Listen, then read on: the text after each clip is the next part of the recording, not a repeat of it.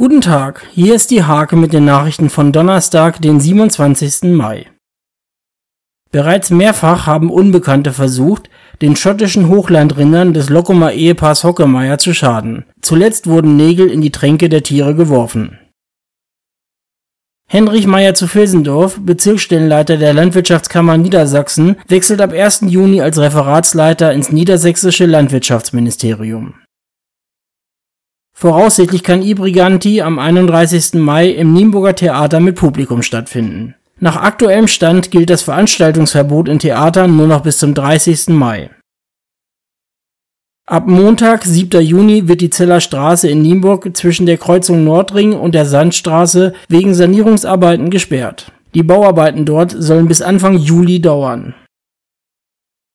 Die Sehnsucht nach den wöchentlichen Übungseinheiten ist bei den Vereinsmitgliedern gigantisch. Die vier großen Breitensportvereine aus dem Stadtgebiet sind über die Lockerung sehr dankbar. Diese und viele weitere Themen lest ihr in der Hake vom 27. Mai oder auf www.diehake.de